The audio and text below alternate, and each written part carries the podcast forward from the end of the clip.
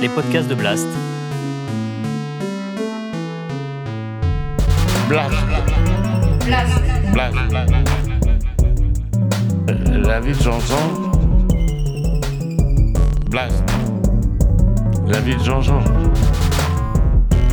La vie de Jean-Jean.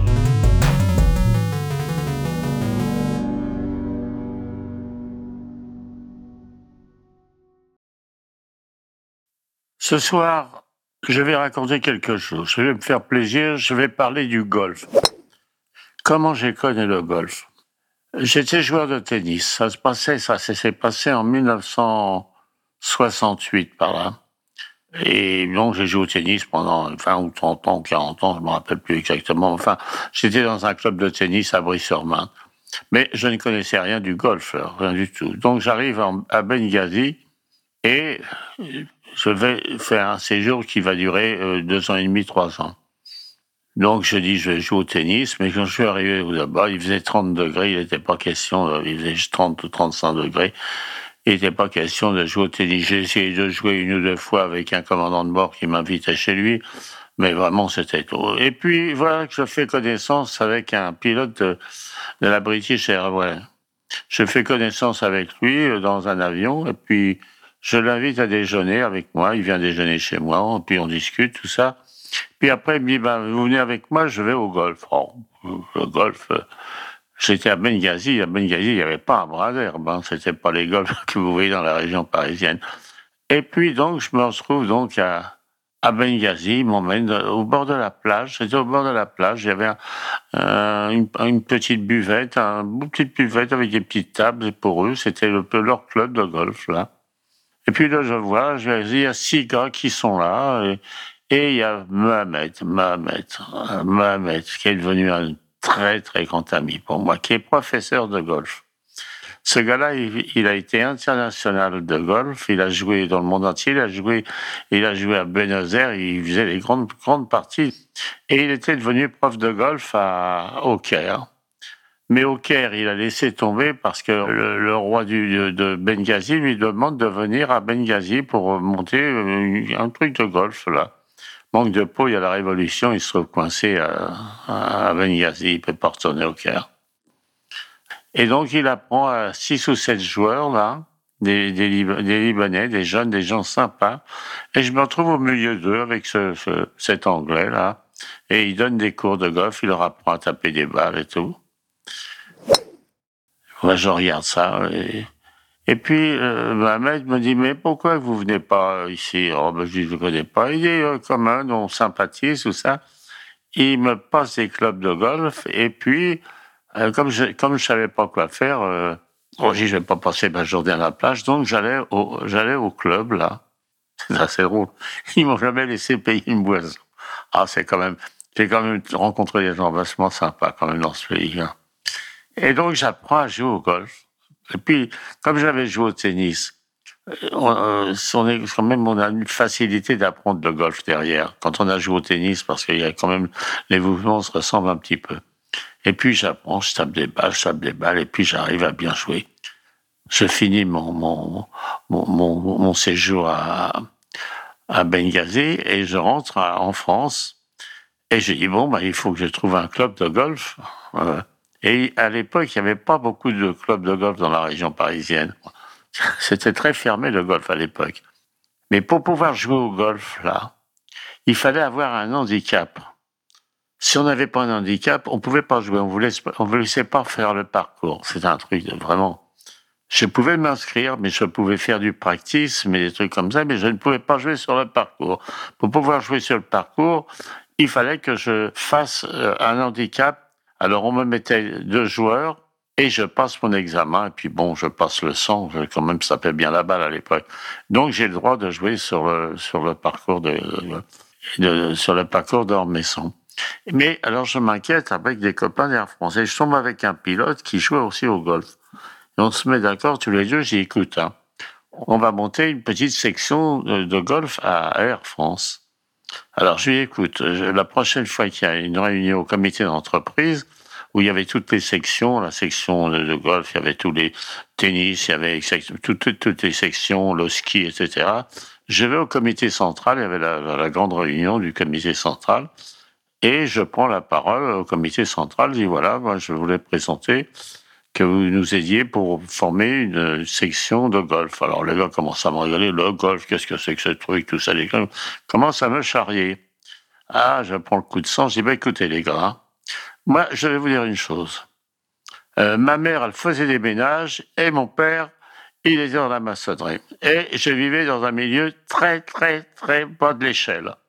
Eh bien, écoutez, moi j'ai fait du football, j'ai fait du cross, j'ai fait de la boxe, j'ai fait de la voile, j'ai fait du ski, j'ai joué au tennis et maintenant je joue au golf. Il n'y a qu'une raison. Il faut laisser l'ouverture à tout le monde.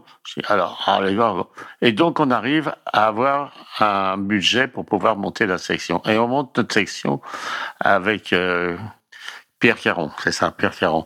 On se fait, alors on va discuter dans les clubs pour essayer d'avoir des prix, tout ça. Il nous a dit 20% de moins pour jouer, euh, pour avoir des licences, pour... Oh, et le comité ne nous donnait pas grand-chose non plus. Et là, il y a Ferrand, un pilote, qui lui a trouvé vraiment l'idée géniale et qui a vraiment donné euh, vraiment un coup, un coup de, un coup de baffe à toute la, à toute la prétention des clubs de golf. Il est allé voir les clubs de golf. Il dit voilà, nous on vous achète cinq parties et euh, c'est anonyme. Les gens y viennent. J'ai cinq participations par jour et les gens y viennent avec une carte d'Air France et ils payent. Ils n'ont rien à payer chez vous. Ça vraiment, on a, déclenché le truc. Vous savez, au golf, c'est comme dans tous les jeux. Je, je, fais, je fais des tournois de bridge, tout ça. On peut voir le caractère d'un type. Je vois tout de suite à qui j'ai affaire. Ah, je me suis tapé une dizaine d'années de psychanalyse, ça m'a quand même donné, ça m'a ouvert un petit peu l'esprit pour ça. Hein. Je, là vraiment, je, suis moins, moins, moins habile sur les femmes, mais sur les hommes, je connais bien les hommes. Les hommes, je connais bien ça, ça me trompe pas. Et au golf, c'est la même chose. Alors, moi, souvent, je vais jouer des fois avec les golf, on est trois ou quatre copains, on joue ensemble. Dernièrement, avec un bon copain, il est d'une gentillesse partout, vraiment. Mais alors, quand il a un club de golf, il est pénible. J'ai dit, écoute, tu m'emmerdes. J'ai, écoute, tu m'as pourri ma, ma journée là. Tu as pas fait pleurer de jeter. Tu m'as fait chier. Merci. Tu j'ai fini. Je jouerai plus avec toi. J'en ai ras le Je vais pas perdre ma journée à voir quelqu'un qui est désagréable comme ça. Mais c'est terrible, vous savez. Et c'est ça, c'est le golf. Voilà. Enfin bon. Si un jour vous jouez au golf, moi je vous conseille, hein, les enfants, surtout ne jouez pas avec les gens qui vous emmerdent. Ah là là là, c'est comme au bridge, hein, ne jouez pas avec un, partenaire qui est toujours en train de râler parce qu'il sait jamais, jamais la, la carte qu'il voulait avoir et que vous allez faut les, il faut éviter tous ces y a des gens qui s'emmerdent, euh, faut pas s'emmerder d'un truc là. Je me suis régalé avec le golf je me suis régalé. Vraiment, j'ai essayé de calculer le nombre de golfs différents que j'ai joué dans le monde, mais j'ai joué d'à peu près, oh, je sais pas, j'essayais de compter plus de 50 golfs différents. Mais j'ai joué dans des endroits magnifiques. Bon, j'ai commencé à jouer en Irlande. Alors, en Irlande, j'ai joué, je me suis régalé en Irlande. Après, j'ai joué où encore? Euh, j'ai joué, euh... j'ai joué sur 40 golfs, euh, à peu près euh, en France et, j'ai joué 43 à l'étranger. Enfin, ça fait en tout 92 golf. Alors, je me rappelle un petit peu maintenant, ça me revient. À Los Angeles, j'allais, j'allais dans un golf euh, c'était un petit un, golf euh, municipal, un grand golf. Alors c'était juste à, Los Angeles. Alors c'était assez marrant parce que je donnais mon nom, on me disait What's your name? Alors je disais Niklos. Niklos c'est l'un des plus grands golfeurs de. Et alors j'attendais que qu'il y ait une place de libre. Et on faisait des parties de quatre. On joue aux, États-Unis, on joue quatre par quatre. Et alors là, quand il manquait quelqu'un, alors il, m'appelait au, au, micro. Niklos, c'est pas sûr. Alors aussitôt, je voyais tous les, les, gens qui venaient voir le, départ de Niklos. Enfin, le Niklos, c'était moi, il se marrait, les gars. Je me souviens en Argentine, j'avais j'avais emmené, ma femme et mon fils, ils étaient venus avec moi en Argentine. Et on part, je les emmène avec moi sur le golf, là. Alors, on a fait, on a fait six ou sept trous, on a été obligé d'arrêter. On a été bouffé par les moustiques, mais mangé littéralement. On est, on dit, allez, hop, on s'en va. On a laissé tomber, on n'a pas joué. Je pas jouer après. Et alors, il faut que je vous raconte quand même, c'est mon anecdote, euh, la plus belle histoire de golf que j'ai, c'est celle-là. Je suis avec eux, un jour, ils m'emmènent dans un endroit, et je me retrouve euh, sur un départ, et derrière moi, c'est un monastère.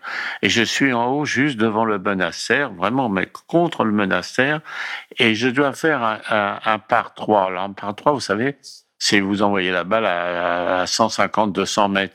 Alors, je suis sur un promontoire comme ça, et donc le trou, il est en bas dans la vallée, et il y a le, parcours, et puis en bas, il y a le, il y a le green qui m'attend pour jouer. Je suis là avec mon club de golf, et je suis prêt à taper dans la balle, et à ce moment-là, j'entends le gong derrière qui fait don, don,